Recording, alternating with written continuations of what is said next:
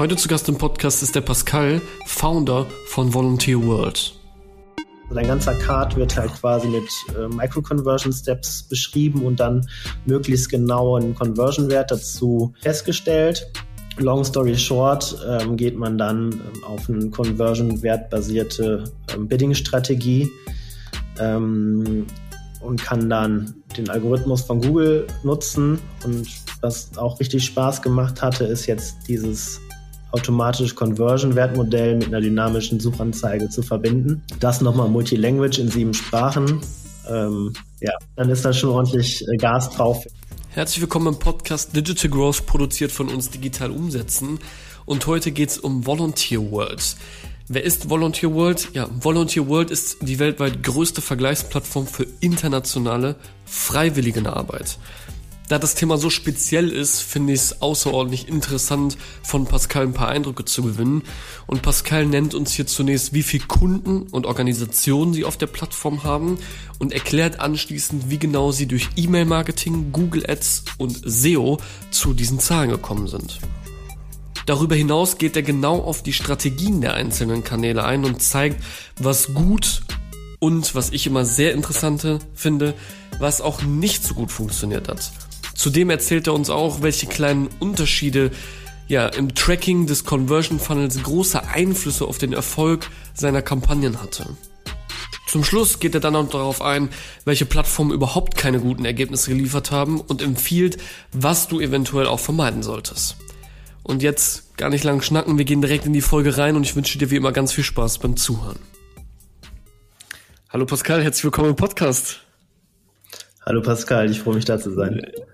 Ganz komisches Gefühl, ne? ja, den gleichen Namen zu hören, jetzt furchtbar. ja, wirklich furchtbar. Gleicher Name und auch noch gleiche Stadt, ey. das kann ja nur noch besser werden, würde ich sagen. Ähm, ja, aber herzlich willkommen im Podcast, schön, dass du da bist, ich freue mich. Ähm, es geht heute um Volunteer World, das ist dein Projekt, euer Projekt. Ähm, lass uns direkt einsteigen, erzähl doch mal, was macht ihr eigentlich ähm, mit eurer Plattform? Also äh, wir freuen uns gerade, dass der Reisemarkt ähm, sich wieder öffnet. Volunteer World ist die weltweit größte Vergleichsplattform für internationale Freiwilligenarbeit. Du kannst dir das so ein bisschen vorstellen wie Airbnb für soziale Projekte im Ausland. Ähm, möchtest du morgen ähm, beispielsweise deine Online Media Skills einsetzen bei einer NGO in Brasilien oder Elefantenschützen in Südafrika, äh, Korallenschützen in Indonesien oder ähm, ähm, verwahrloste Huskies betreuen in Nordkanada. Dann sind wir die erste Anlaufstelle und vergleichen ungefähr 1800 Projekte in 82 Ländern. Crazy. Also eine ganze Menge. Ähm auf die wir auch gleich eingehen, wie kommt man überhaupt zu 82 Ländern, wie kommt man auf diese Anzahl und auch wie viele Leute das tatsächlich machen. Eine Frage, die jetzt äh, mir so ein bisschen auf der Zunge liegt, ist, ähm, es ist ja schon etwas recht ungewöhnlicheres, was ihr eigentlich macht, als wenn man das jetzt klassischerweise mit ich mache Au pair in Amerika vergleicht, ja. Äh, und die Frage ist zum Beispiel jetzt einfach mal von meiner Seite aus, ist das wirklich, sind das wirklich Sachen, die super gefragt sind in der heutigen Zeit? Und wie kommt man überhaupt darauf, ähm, sich darauf zu spezialisieren? Ja, also ich weiß gar nicht, ähm, ob ich das unterschreiben könnte, dass die Zahlen der tatsächlichen Leute, die ähm, Au pair machen in Amerika größer oder kleiner sind als äh, okay. internationale Freiwillige.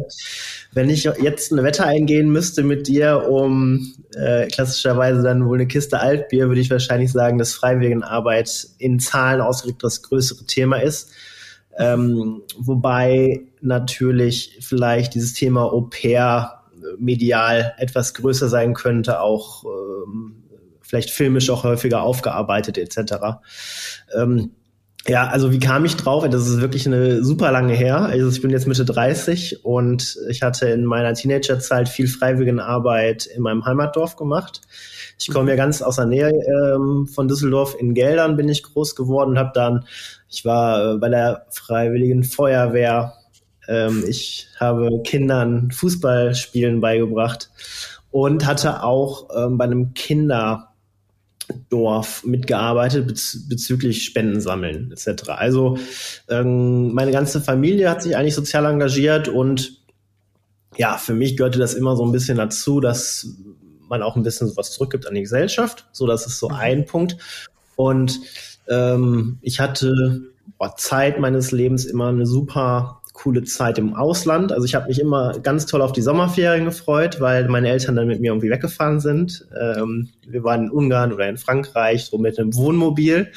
Und später bin ich dann alleine gereist, immer, immer weiter weg in fremde, ferne Kulturen. Und bis heute finde ich das total spannend, ähm, mal was anderes kennenzulernen. Ähm, sich so ein bisschen was trauen, einfach den Rucksack aufzuziehen, quer durch Südostasien beispielsweise. Ja, und dann haben wir so zwei Sachen, die mir besonders Spaß machen. Und in meiner Berufswelt habe ich ein paar Sachen kennengelernt, die mir weniger Spaß machen. Ich hatte eine klassische Ausbildung gemacht in der Bank und habe dann so Dienst nach Vorschrift arbeiten kennengelernt und hatte total viele Ideen, wie ich meinen Arbeitsalltag besser machen konnte. Ähm, aber durfte die wohl nicht machen wegen irgendwelchen regulatorischen Sachen, sagte man mir, oder das geht ja nicht, oder das hat man auch nie gemacht. Ja, und dann nimmt man alles zusammen, irgendwie jemand, der nicht gerne ähm, für jemand anderen arbeitet und sich was sagen lässt, ähm, sozial engagiert ist und das Reisen liebt. Und wenn man das alles zusammennimmt, dann hat man nachher eine Plattform für internationale Arbeit. Richtig. Sehr geil. Was war das Verrückteste, was du jemals auf deinen Reisen gesehen hast? Boah, das ist du, hast Frage. Super, ähm, du hast ja schon super viel erlebt. Also gehe ich auch mal davon aus, dass da schon einiges bei ist, was schon ein bisschen crazy war.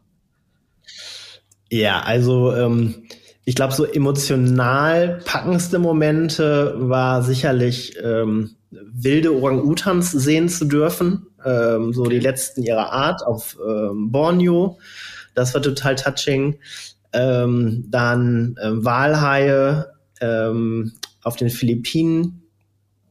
Ähm, dann mit Affen gekämpft, in, also weiß es Affen gekämpft, aber man hatte sich so leicht, also man war auf jeden Fall ein bisschen, ein bisschen zu nah an die rangegangen ähm, in Panama. Äh, das fanden so Brüllaffen gar nicht cool. Ich glaube, die hatten vielleicht auch kleine Kinder irgendwie in der Nähe. Das kann sicherlich gewesen sein, wo man so ein bisschen mhm. Respekt bekommen hatte.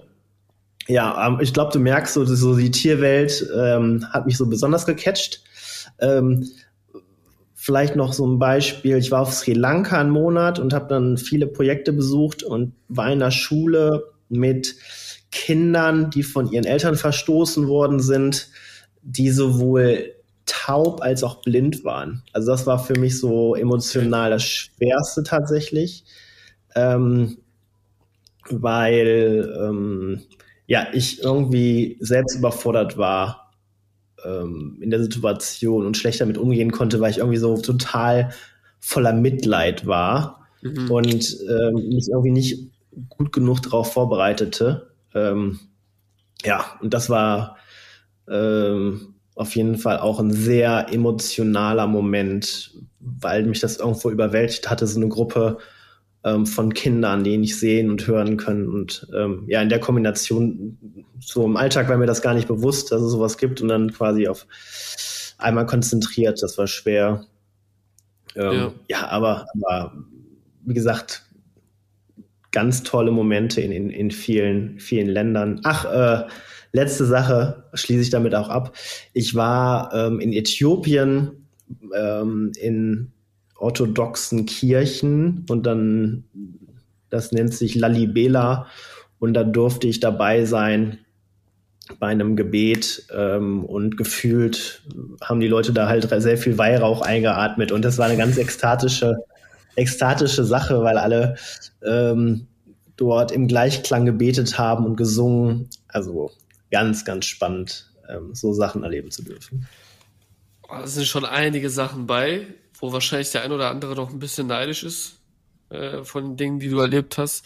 Ich finde, ähm, ist super spannend, weil es gibt positive Sachen, die dazugehören, auch negative, die, die du erzählt hast. Und dasselbe ist auch übertragbar aufs Unternehmen und natürlich auch auf das Thema, worauf wir heute eingehen wollen, nämlich Growth Hacking. Das ist nämlich auch nämlich alles so schön.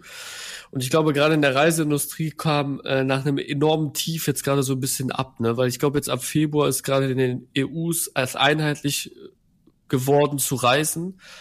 Ähm, und ich glaube auch einfacher geworden mittlerweile zu reisen, auch für alle drei Parteien. Ähm, das heißt, da, da gibt es ja wieder einen Aufschwung. Was ich nur damit sagen möchte, ist, dass es wie im Leben auch und das auch im Growth Hacking gibt es Sachen, die gut funktionieren und Sachen, die nicht so gut funktionieren. Und darauf möchte ich heute vielleicht mit dir eingehen, denn äh, um darauf überhaupt eingehen zu können, vielleicht ein paar Rahmenbedingungen, ähm, die du erzählen kannst, wie seit wann gibt es euch und äh, wie groß ist euer Team und vielleicht auch, ähm, ob ihr fremdfinanziert seid. Ja, super gerne. Also ähm, wie immer äh, ist das ein bisschen speziell bei uns. Also es, wir haben angefangen so im Jahr 2015 ähm, und dann hat es, glaube ich, so circa drei Jahre gedauert, ähm, bis wir tatsächlich äh, nennenswerte Umsätze machen konnten, weil so eine global agierende Plattform aufzubauen ähm, hat was gedauert. Ähm, besonders dann, als wir gebootstrapped hatten. Du hattest gerade schon angeklungen, ähm, das natürlich jetzt eine schwere Phase war für die Reiseindustrie. Also ich glaube, zwei Jahre sind es jetzt ja mittlerweile ähm, fast ähm, seitdem ähm, Covid-19 ähm, die Reisepolitik diktiert. Ähm, und aufgrund dessen hatte auch ähm, Volunteer World ähm, einmal ähm, restrukturieren müssen. Ähm, somit, dass wir ähm, vor, ja, vor knapp einem Jahr nochmal ähm, angefangen haben mit einem neuen Team und äh, wie du auch gesagt hattest, ähm, mit neuen Investoren. Und ähm, um die Frage zu beantworten, ja, ähm, auch Volunteer World ähm, hatte die Möglichkeit, ähm, Leute zu überzeugen, die ähm, in unser Unternehmen investieren wollen. Ja, crazy Story, die ihr hingelegt habt, hat da so ein bisschen den Eindruck, als würde man ja einmal komplett gegen die Wand fahren und dann wieder neu machen müssen. Gab es auch einen bestimmten Grund, warum es ein, ein komplett neues Team dafür gibt? Ähm, oder sind Leute auch geblieben dabei oder ja. einmal komplett neu? Ja, also wir hatten, ich habe ich hab, ähm, die Festangestellten aus dem Team ähm, habe ich übernehmen können mhm. und ähm, ja, also man hatte unterschiedliche Ideen, wie es mit Volunteer World damals weitergehen könnte. Ähm, teilweise hatte man sich dafür ausgesprochen, dass man quasi die Website erstmal so lange abstellt, bis der Markt wieder öffnet. Und da hatte man einfach strategisch nicht den richtigen Weg gefunden. Ich war anderer Meinung, der sich jetzt am Ende des Tages auch ausgezahlt hatte, nämlich die Website auf einem geringeren Niveau einfach auch weiterfahren zu lassen. Und mhm. ja, entsprechend würde ich sagen, ähm, dass meine Strategie sich voll ausgezahlt hatte, wenn man sich die Zahlen anguckt heute. Sehr gut. Auf die Zahlen kommen wir gleich zu sprechen. Kannst du einen aktuellen Stand geben? Wie viele Leute seid ihr aktuell? Äh, wir sind roundabout zehn Leute. Ähm, IT-Freelancer haben wir drin. Ähm, wir haben Leute im Marketing und ähm, Support, Praktikanten, Werkstudenten. Sehr geil. Und äh, finanziert seid ihr auch, hast du gesagt? In welcher Höhe? Roundabout? Ähm, also in das ganze Projekt ähm, floss mittlerweile in den Aufbau der Plattform ein niedriger siebenstelliger Betrag. Okay, und bis, habt, heißt wahrscheinlich auch aus eigener Tasche, aber habt ihr einen, Angel drinne oder ein, ja. VC? Ähm, wir haben einen Angel drin oder beziehungsweise mehrere. Mhm. Ähm, auch aus der ähm, digitalen Industrie, ähm, ein Tech Angel unter anderem im Bereich AI ähm, mhm. und weitere Angels, die auch in Düsseldorf erfolgreiche Unternehmen aufgezogen haben. Sehr cool. Und jüngst ähm, konnten wir ein Wandeldarlehen der NRW Bank closen. Nice. Wie lange ist es her? Ähm, Dezember. Dezember, also frisch. Lang her. Ganz frisch, richtig. In welcher Höhe ist dann so ein Darlehen? Bestimmt man das selber oder? Ähm, das Wandeldarlehen ähm, war noch aus den Corona-Programmen heraus und mhm. ähm, da gibt es ein Programm, das heißt NRW Startup und mhm. Ähm, das ist 200.000 Euro groß gewesen. Ja, cool. Da hat man ein bisschen mehr Spielwiese zur Verfügung. Und gerade ja eigentlich auch ein guter Zeitpunkt, denn ähm, wie ich ja eben schon erwähnt hatte, glaube ich, ist das Reisen jetzt etwas angenehmer geworden äh, zum heutigen Tage, zumindest in der EU. Ich weiß jetzt nicht, wie das in anderen Ländern aussieht, außerhalb der EU. Aber lass uns doch ein bisschen zu sprechen darauf kommen, wie viele Nutzer die Plattform nämlich eigentlich hat. Das ist ja der Hauptbestandteil von dem, was wir ja eigentlich tun. Und da ist ja ganz wichtig anzumerken, es gibt Leute, die, oder glaube ich jetzt einfach mal Leute, die die Jobs äh, anbieten. Also es ist ja eine reine, wenn man so möchte, Vermittlungsplattform, ähm, die, die da stattfindet. Das heißt, Jobs werden angeboten und äh, Jobs werden gesucht. Und vielleicht kannst du mal ein Insight geben auf beiden Seiten. Wie sieht da so das Größenverhältnis aus? Wo, wovon sprechen wir da so? Mhm. Also wir haben ungefähr 300 aktive Organisationen, die die freiwilligen Programme anbieten. Ich würde eher so das Bild mh, mm, wählen, dass es ein Programm ist. Man bekommt Unterkunft, man bekommt Verpflegung, man wird abgeholt vom Flughafen, man wird betreut, man hat einen Ansprechpartner etc. Ähm, so, das sind so Full Packages, wenn man möchte ähm, und zahlt dann dafür typischerweise ja, roundabout 1000 bis 2000 Euro für einen Monat. Das ist so der Durchschnitt, ähm, mhm. je, nach, je nach Land und je nach ähm, seinem, ja, ich sag mal, eigenen Luxusniveau in Anführungsstrichen. Natürlich hat das auch ein bisschen damit zu tun, was für ein Projekt das ist. Ähm, Tierprojekte sind ein bisschen teurer als beispielsweise humanitäre Projekte, aber so um den Dreh ähm, ist das. Mhm. Und auf der anderen Seite hatten wir jetzt letzten Monat ähm, knapp 300.000 Unique Visitors auf der Plattform. Ja, und die haben ähm, knapp 500 Reisen bei uns gebucht. Okay. Brauchen Sie dafür einen Account? Ja, also yeah. ähm, derzeit gibt es einen Registrierungsprozess. Ähm, warum? Weil das Produkt ist halt nicht so simpel von der Stange, als dass es keine Rückfragen gibt mit dem Betreuer vor Ort. Mhm. Ähm, daher ist eine gewisse E-Mail-Kommunikation über unsere wichtig. Plattform wichtig. Kennt man aber auch aus von Airbnb, wenn man da irgendwas Hochpreisiges mietet, stellt man seinem Host ja auch die eine oder andere Frage nochmal und dann kann man das alles über unsere Plattform klären. Ja, wie viel overall äh, Accounts habt ihr auf der Plattform? Ähm, also diesen Monat wurden es so roundabout 4.000 bis 5.000 Accounts mehr. Ähm, okay. Und ähm, ich glaube, Aktive, die ab und zu noch ihren Newsletter lesen, sind so 50.000. Mhm. Also auch Accounts, die dann wieder reingehen in den Account? Oder wirklich nur den Newsletter lesen? Ach, äh, ganz ehrlich muss ich sagen, dass ich, dass ich ähm, das eine Metrik ist, die ich gar nicht tracke, ähm, weil die Leute können auch sich so informieren. Ähm, meist muss ich sagen, ist aktuell ähm, der Fall, dass Leute sich einmal in ihrem Leben für eine Freiwilligenarbeit entscheiden mhm. und nur drei bis fünf Prozent nochmal ein zweites Programm buchen. Ähm, den Umstand haben wir aber erkannt und werden in Kürze mit einem sehr namhaften ähm, Scale-up kooperieren, um auch unser äh, Portfolio für, ich sag mal, Adventure-Reisen und ähm, Gruppenreisen zu erweitern, sodass Leute, die jetzt diesem Jahr eine Freiwilligenarbeit machen, im nächsten Jahr ein Abenteuer buchen können bei unserem Kooperationspartner. Ja, das heißt, es sind schon immense Auswirkungen Gerade wenn man darüber nachdenkt, dass wir also es führt dazu, dass man eine geringe Retention hat, weil das Produkt es einfach nicht zulässt. Und das führt natürlich auch dazu, dass der Lifetime Value eines Nutzers nicht sonderlich hoch steigen kann. Da muss man sich natürlich andere Sachen ausdenken, wenn man jetzt davon ausgeht, dass der Nutzer halt nur einmal so eine Reise macht. Vielleicht das zweite Mal äh, ist das schon verständlich, ne? Ähm, dahin zu kommen. Weißt du overall, wie viele Reisen ihr schon zustande gebracht habt? Insgesamt? Ähm, ja, klar. Also das sind weit über 10.000 Reisen haben wir gemacht. Also was ist das? Siebenstellig, ne? Niedriger siebenstelliger Bereich. Irgendwas zwischen 10.000 und 12.000 Reisen insgesamt haben wir schon abgewickelt. Ja, cool. Ähm, das ist ja schon eine Menge.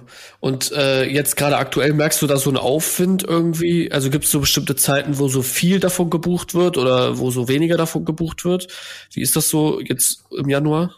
Oder wir sind ja Februar?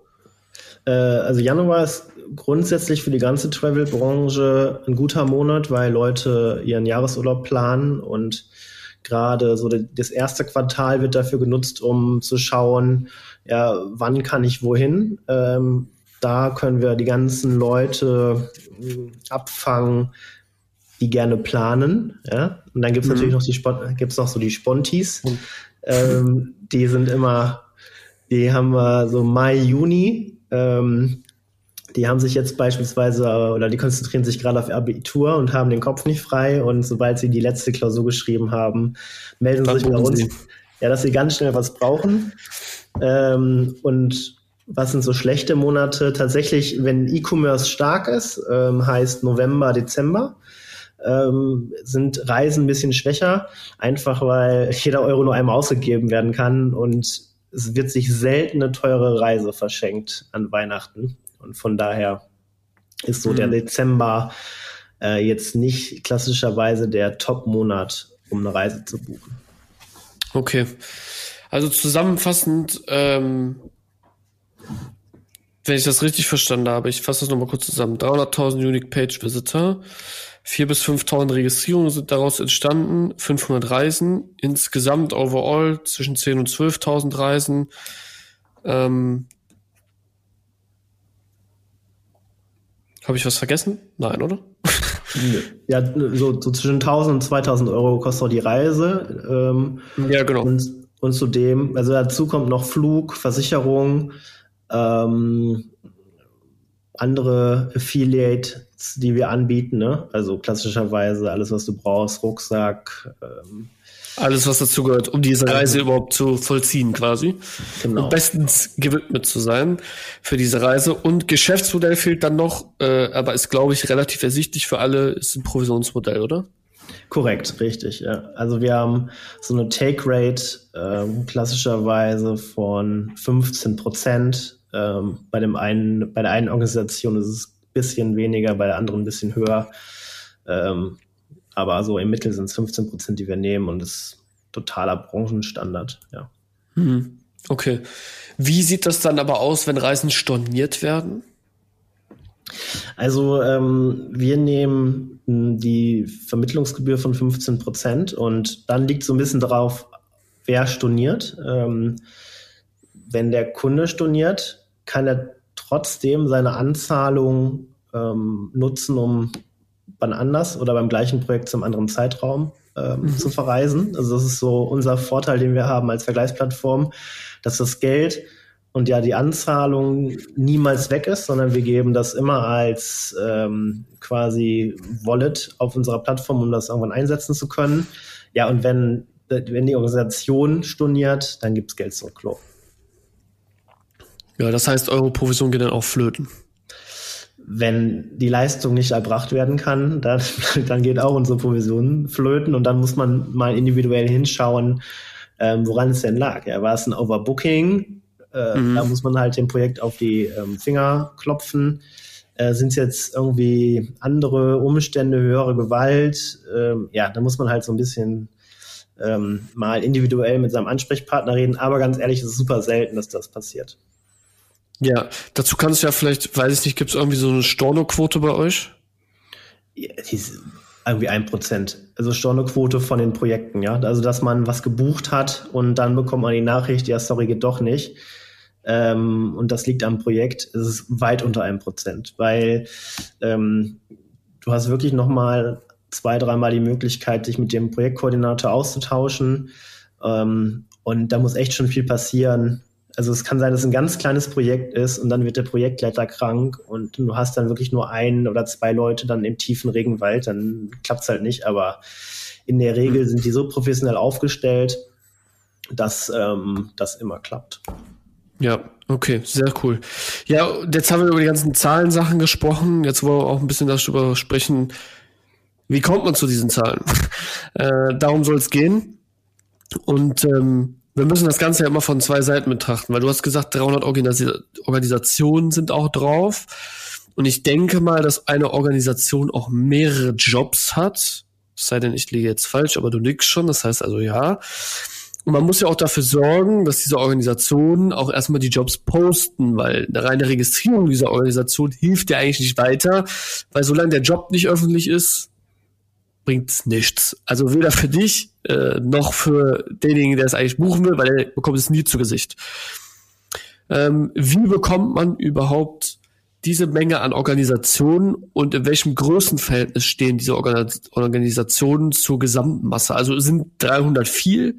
Ist das wenig? Also ich ist immer super schwer, da eine globale Erhebung zu nehmen. Deswegen, es gibt auch irgendwie nicht irgendwie eine, ein statistisches Bundesamt für alle NGOs, die sowas anbieten. Ähm, ich gehe mal davon aus, dass es tatsächlich so 5000 Projekte auf der Welt gibt, die mehr oder weniger professionell für internationale Freiwillige ähm, eine Stelle ausschreiben könnten. So.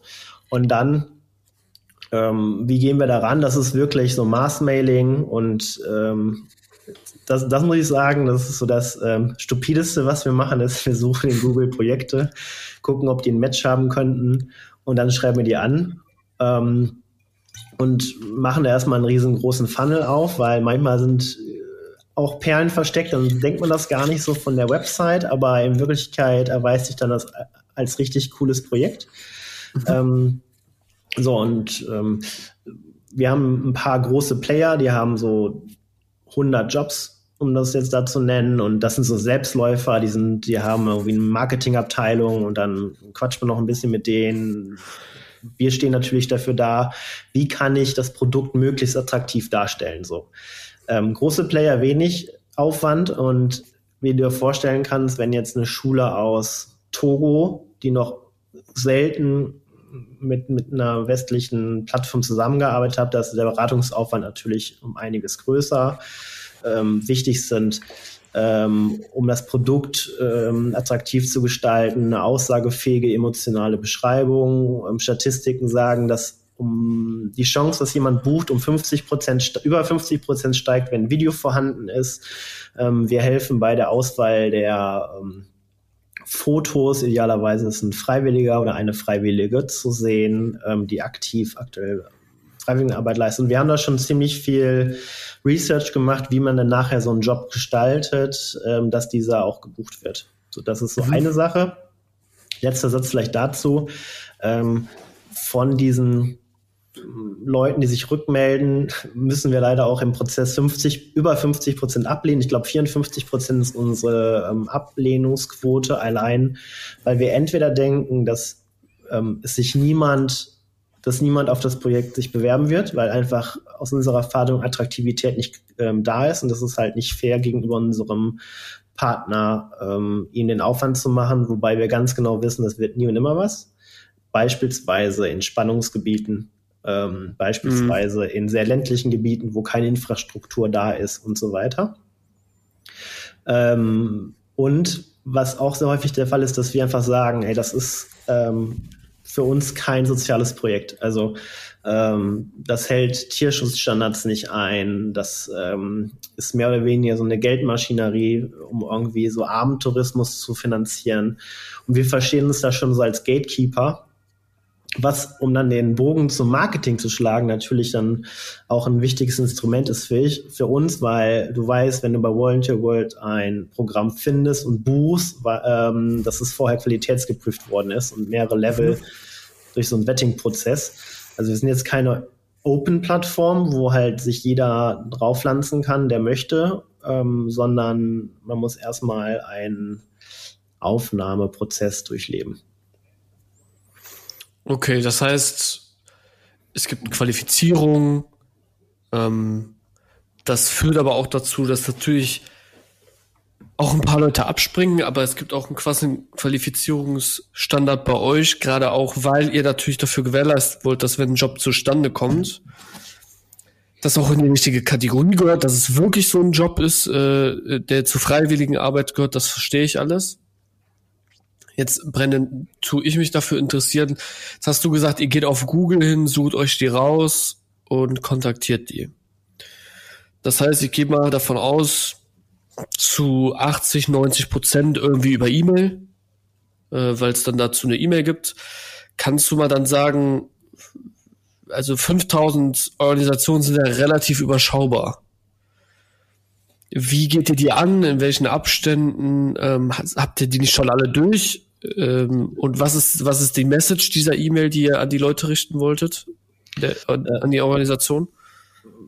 Also, das ist ähm, so ein bisschen das B2B einmal eins. Ähm, es wird eine möglichst kurze, knappe erste E-Mail geschrieben, um uns kurz vorzustellen.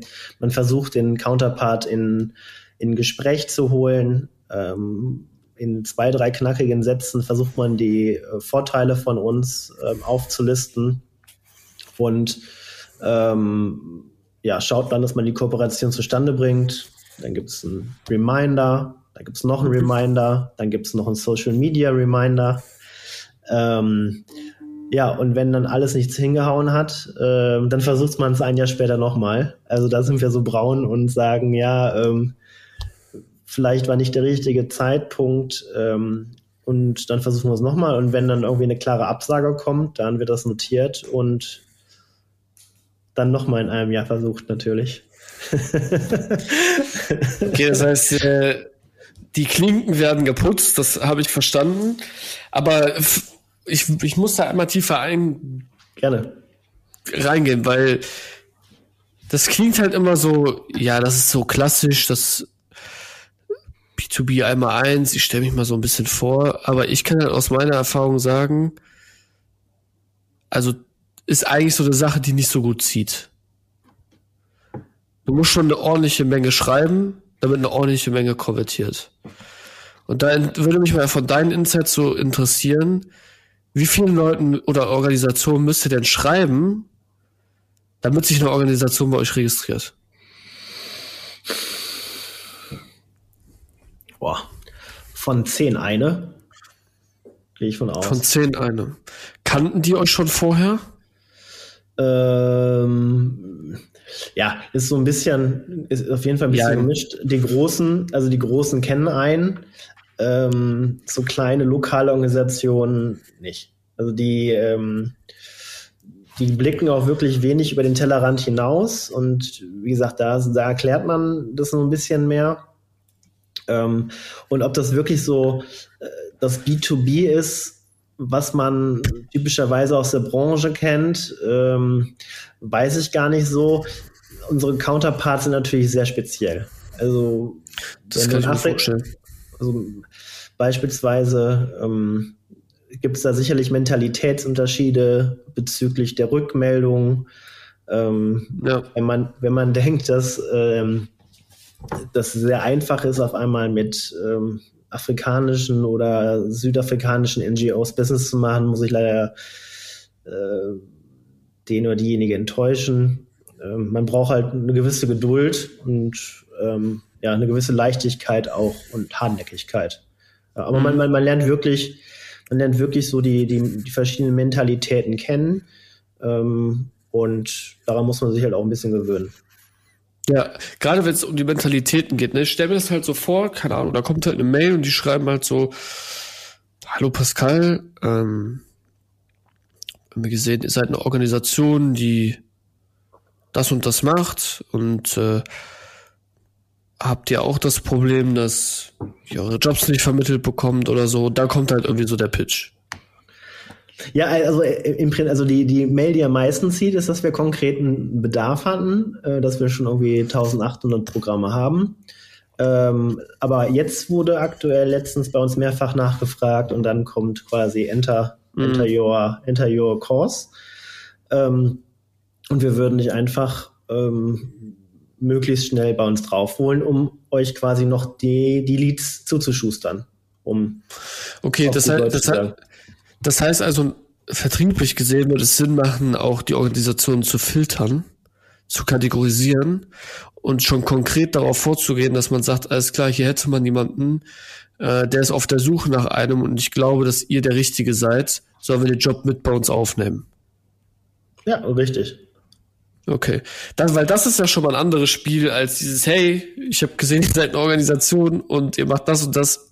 Habt ihr nicht auch das Problem, dass bla bla. Das ist halt so eine Sache, die halt abgeschmettert wird. Und jetzt hast du gesagt, ähm, da stößt man auch auf Probleme in Bezug, Kultur, in Bezug auf Kultur. Kannst du mal sowas nennen? Also was war so ein, was war, was hat nicht so gut funktioniert? Zum Beispiel, ich sage jetzt einfach mal Afrika, weil du das Beispiel eben genannt hast. Ja, also Afrika ist ja auch, äh, auch wieder hier regional unterschiedlich. Ähm, ich, ich muss sagen, das mit ähm, südafrikanischen Organisationen sehr gut klappt und auch wirklich so eine äh, Business-Mentalität ist, die jetzt der europäischen oder amerikanischen nichts nachsteht. Mhm. Ähm, leider muss ich die Erfahrung machen, dass hier und da die Leute ein bisschen glauben, uns ähm, zu umgehen zu können. Also okay. vielleicht, ähm, das ist jetzt nicht nur in, in afrikanischen Ländern, aber hier wird es ähm, teilweise sehr auffällig, ähm, dass erstmal versucht wird, sobald man mit uns kooperiert, die ersten drei Volontäre irgendwie per Nachricht herumzulocken. Ja, ja. bitte, also jetzt schön, dass du jetzt zahlen willst, aber mach's doch nicht auf Volunteer World, sondern geh doch ja, okay, ja, genau. ist, aber äh, das ist teilweise haben wir so viel Lebenserfahrung, dass wir wissen, ach, bei dem Projekt, da werden wir auf jeden Fall ähm, unsere Probleme am Anfang haben. Und dann ist es so ein bisschen äh, Voice, ne? Also ähm, wenn halt so krass äh, versucht worden ist, ähm, die Plattform zu umgehen, dann musst du auch wirklich ganz klar sagen, ähm, gelbe Karte und sonst ähm, bist du halt drauf. Ja, so auch wirklich super streng. Und ähm, dann gibt's wirklich so asiatische Projekte, ähm, wo man eher schreibt, ja, vielleicht ähm, war das noch nicht ganz klar oder der Fehler liegt so ein bisschen mehr bei uns. Äh, wir haben das nicht ganz richtig deutlich gemacht ähm, du solltest uns schon nutzen und so. Also es ist jetzt so very global, ne? Also wenn ich jetzt sage Asien, Afrika, nicht, dass jemand nachher in den Kommentaren schreibt, ja, Afrika ist kein Land und Asien ist halt von Israel bis äh, China oder ähm, alle super individuell, aber man bekommt halt mit seinem B2B-Partner hier ähm, über die Zeit ein Gefühl, ähm, wie man mit ihm hier sprechen sollte. Mhm. Ja, ich glaube,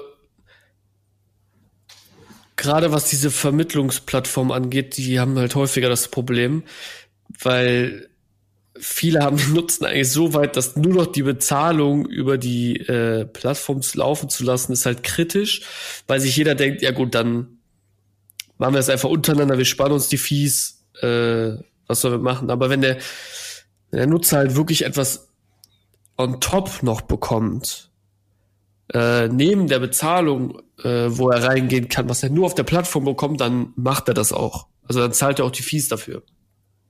Ja, also zum einen natürlich äh, unsere Beratung, die, die wir dem Freiwilligen geben, okay, geschenkt, aber wie ich erklärt habe, dass wenn du bei uns anzahlst, du ja eine gewisse Flexibilität hast bezüglich ähm, deiner Gebühren ähm, oder deiner Programmanzahlung, dass du die, dass du auch umbuchen kannst, kostenlos etc. Und äh, sowas hättest du beispielsweise nicht, ähm, wenn du direkt bei einem Projekt buchst. Und wirklich, das ist auch der der ausschlaggebende Punkt, wenn Leute fragen, warum sollte ich jetzt über euch buchen. Äh, der Preis ist immer identisch. Also wir haben so eine Bestpreisgarantie. Ähm, da wird das, wird die Organisation committed, dass sie nicht teurer anbieten auf unserer Plattform als auf ihrer eigenen Website. Und mhm. dann brauchen wir natürlich gute Argumente, wieso wir genutzt werden sollen. Ähm, aber ganz ehrlich, versetz dich mal in die Lage, du möchtest irgendwie zum ersten Mal in so ein einigermaßen exotisches Land nach Ghana und dann hast du die Wahl, entweder du machst es über eine Plattform wo du einen Ansprechpartner hast und wenn auch was schief geht, du einen Ansprechpartner hast, oder du sagst dann, ey, ja, ich möchte das gerne jetzt hier ähm, direkt irgendwie per Western Union auf ein Konto in Ghana überweisen. Also da sind schon ziemlich gute Argumente, ähm, um unsere Plattform zu nutzen. Das ist ja genau das, was ich meine. Also das ist ja der Nutzen quasi dahinter. Ja. Ähm, ne, du hast vielleicht einen Ansprechpartner, wenn nicht, kannst du dich immer noch an die, an, an die Plattform selber wenden. Ähm, sehr, sehr spannend. Um ein bisschen von den Akt, äh, Aktionären, muss ich schon sagen, von den Organisationen wegzukommen, äh, hin zu den äh, Reisen, die äh, ja quasi komplett gebucht werden am Ende, mhm. also das sind ja schon ein bisschen mehr an der Zahl, geht es ja jetzt darum, ähm, wie kommt man denn dazu, dass überhaupt 10.000 bis 12.000 Reisen entstehen können ähm, und diese Anzahl an, an Traffic-Besuche generiert worden sind. Was war so dort deine äh, Best Practice? Weil da kann ich es mir kaum vorstellen, dass man sagt, okay, ein bisschen outbound, das läuft dann schon, sondern äh, das wird wahrscheinlich ein bisschen was anderes gewesen sein, wahrscheinlich Richtung SEO oder so. Kannst du da mal erzählen, was zumindest erstmal so der größte Kanal war, der gut dazu beigetragen hat? Ähm, ja, tatsächlich hat irgendwann, damals hieß noch Google Ads, jetzt heißt es äh, Google AdWords, so jetzt heißt es Google Ads, ähm, hat so den Ausschlag gegeben. Mhm. Und das war, glaube ich, so 2017, 2018 so rum, wo man wirklich so die ersten Erfahrungen gemacht hat, dass man Leute, die einen gewissen Buying Intent haben, auf unsere Plattform ähm, locken kann. Ähm, ja, SEO äh, hat natürlich super lang gedauert. Ähm, ja, da braucht man halt echt Geduld. Äh, wer deinen Podcast kennt, äh, der weiß, dass das auch ge gebildsmythenartig gesagt wird, dass es halt nicht von heute auf morgen klappen kann. Ja. Ähm, ähm, hier, was richtig cool geklappt hat, ist, dass wir ähm, viele Landingpages gemacht haben, die direkt ähm, das Keyword, ähm, den Keyword Intent haben und ja, es ist so das Einmaleins äh, mit dem wichtigsten Keyword ähm, anfangen in der Überschrift, im Meta und so weiter. Das ist jetzt wirklich kein Growth Hacking Hexenwerk, was wir gemacht haben, aber wir haben wirklich uns auf Longtail spezialisiert mhm. ähm, und konnten dann relativ schnell mit den Longtails ähm, auch auf, auf die erste Seite und jetzt mittlerweile fast bei allen großen Begriffen sind wir auf Platz eins bis drei. Also wenn man Freiwilligenarbeit sucht mit irgendwas dran, ähm, dann werdet ihr über unsere Plattform stolpern. Und was so wirklich ähm, gut geholfen hat, ähm, ist ähm, so ein Conversion-Wertmodell mit Micro-Conversions, ähm, was wir aufgesetzt haben. Ähm, warum ist das für uns super wichtig? Wir haben bei der freiwilligen Arbeit oder auch bei komplizierten Reisen oder vielleicht auch bei komplizierten Produkten im Allgemeinen ähm, eine relativ lange User Journey. Mhm. Ähm, die ist so im Median 30 Tage, kann sich aber bis 90 Tage hinziehen, bis ich meine finale Entscheidung getroffen habe. Und hier mhm. dann ähm, auf ein einziges Conversion Goal abzustellen, ist relativ schwierig und ähm, du musst den Kunden ja immer mal wieder triggern, auf dein, auf dein Produkt aufmerksam machen und und und.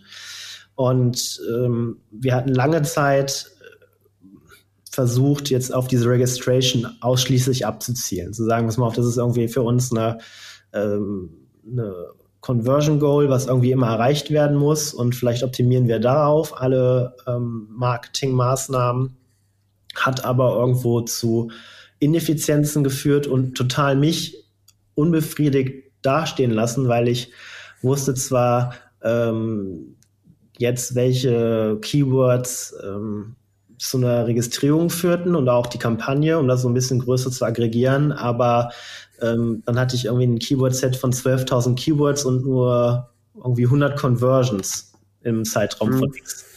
Ja, und es hatte mich so total gewurmt, wie ich jetzt das besser aussteuern konnte.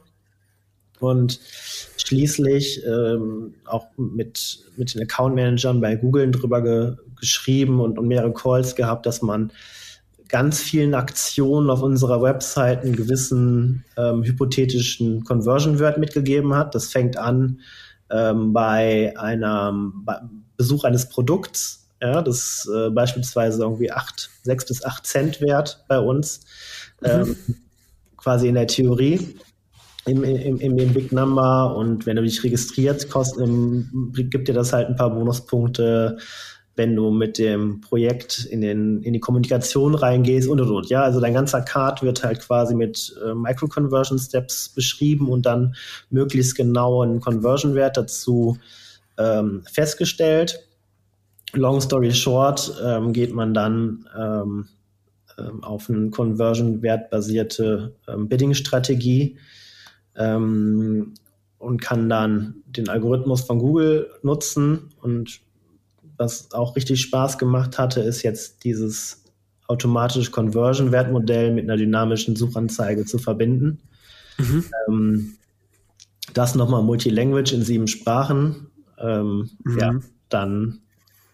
Das hat schon ordentlich was gebracht. Dann ist da schon ordentlich äh, Gas drauf, ja. Also ähm, haben wir, glaube ich, unsere, unser Spending irgendwie verdreifacht und auch bei gleichwertigem ähm, CPA. Stark. Wie hoch ist der? Ähm, also wir für jeden Euro, den wir einsetzen, haben wir so roundabout zwei Euro raus. Okay. Und was, was kostet auf beiden Seiten jeweils der Kunde? Ähm, also bei dem, bei dem B2B muss ich echt leider passen, hier irgendwie einen Wert zuzumessen. Also wir haben ja kein, wir haben dafür kein Marketing-Spend in dem Sinne, sondern das wird in der Regel ähm, von unserem Head of Operations und vielleicht einem Praktikanten betreut. Aber mhm. auch dann gibt es halt so Stoßzeiten, wo mehr Akquise betreut gemacht wird und weniger. Also da gibt es quasi keine direkten ähm, Kosten und ähm, ein, ähm, ein Käufer bei uns kostet so 60 Euro. Mhm. Und dann, ja, wie gesagt, Warenkorb habe ich ja gerade schon gesagt, ist irgendwo zwischen 1000 und 2000 Euro. Ähm, und 15 Prozent. 15 Prozent und dann geht's ab. Sehr cool. Gibt es denn, äh, um so ein bisschen Richtung, Richtung Abschluss jetzt zu kommen, finde ich es halt auch immer schön, wenn man mal Sachen erzählt, die nicht so gut funktioniert haben. Ähm, Gerade auch vielleicht auf der, auf der Customer-Ebene ähm, die einfach nicht so gut funktioniert haben. Jetzt hast du viel über SEO geredet und auch in Kombination mit einer Suchanzeige. Wie hat denn generell so Direct Sell auf Performance bei euch? Ist das so eine Sache, die auch nicht so gut geklappt hat? Oder gibt es so andere Sachen, die ihr ausprobiert habt, wo du sagst, boah, jetzt gerade für uns war das nicht so toll? Ja, also vielleicht ähm, uns wird, uns wird ganz oft nahegelegt, ja, geht doch in Universitäten. Also Leute, die irgendwie, okay. Leute, die wir treffen und auch, wenn wir auf Roadshow waren, mal für Business Angels, ähm, keine Ahnung, wo dieser Reflex herkommt, ähm, heißt das Ganze auf der geht doch in Hörsäle und und und so. Dann sagte ich so, ja, das mag ja alles, mag ja alles sein. Und ich hatte so ein ganz inneres, inneres Gefühl, so, ja, aber wie soll das skalierbar sein? Habe ich, hab ich nie verstanden. Mhm. Ähm, von daher, man hat es immer ausprobiert und dann ist es halt ein Riesenaufwand, ähm, hier äh, Marketing zu betreiben. Man muss erstmal jemanden finden, der einen in, die, in den Hörsaal lässt. Es ist ja nicht so, dass irgendwie die Professoren händeringend danach suchen, dass irgendein Unternehmen hier für sich Werbung machen kann, sondern es ist halt A, da erstmal aufwendig, ähm, ja, also so klassische, so klassische Werbeinstrumente haben mir persönlich nie Spaß gemacht. Ähm, mhm. Also Uni-Zeitungen, Unikum, ähm, you name it. Ähm, einfach weil ich super gerne Zahlen drehe und tracke und Erfolg messen möchte. Komme so ein bisschen aus dem Controlling ursprünglich.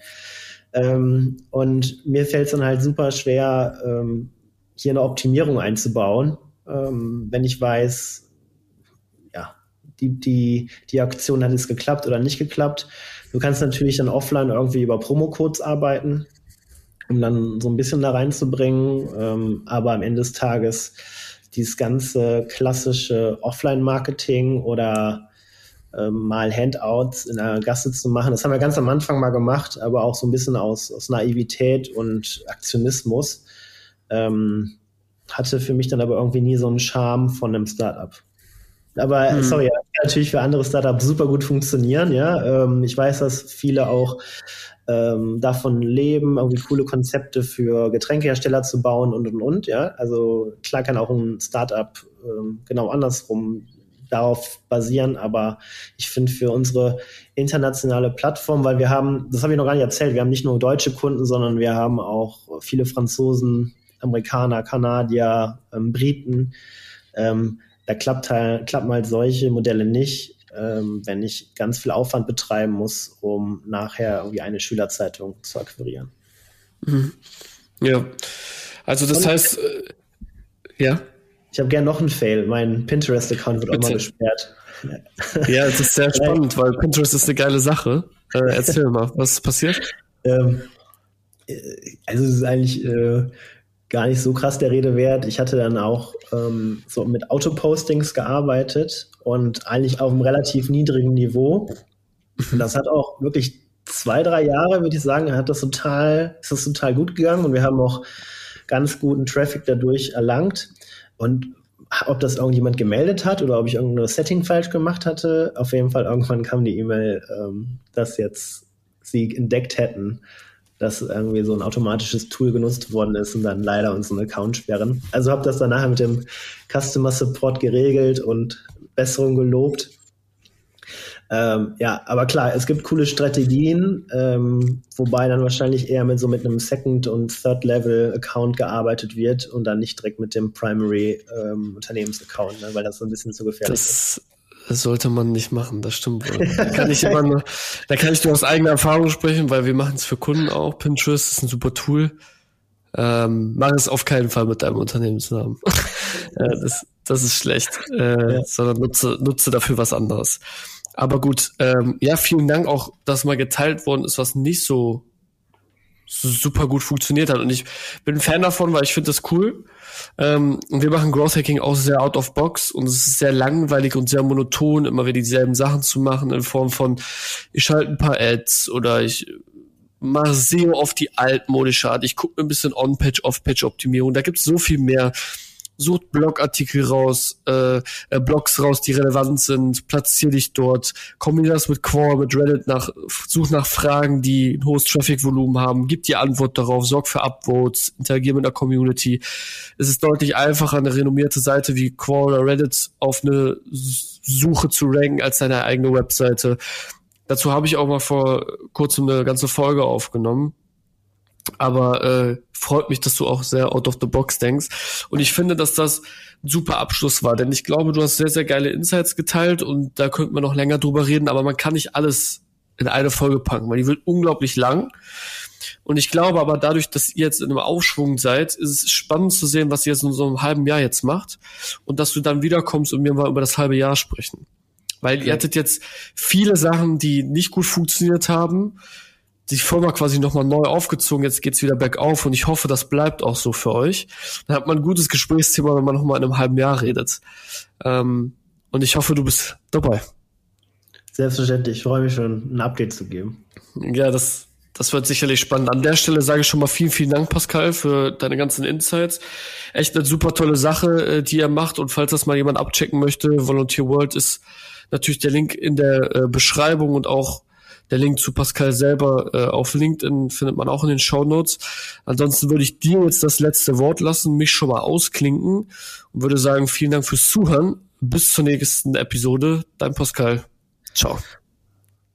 Hi, also ähm, wie ihr gehört habt, ähm, empfehlen die beiden Pascals der aktuellen Folge Volunteer World. Also wenn ihr euch irgendwann mal mit den Gedanken gespielt habt, für Tiere einzusetzen, ein Klimaprojekt im Regenwald, tauchen zu gehen in, in Indonesien oder sonst wo auf der Welt und Korallen zu schützen. Ähm, wenn ihr was zurückgeben wollt, ähm, alleine mit Partner oder der Familie, guckt auf Volunteer World und äh, da werdet ihr fündig. Und wenn ihr irgendwie Bock habt, ein bisschen über Growth Hacking zu schnacken, dann schreibt mich einfach über LinkedIn an.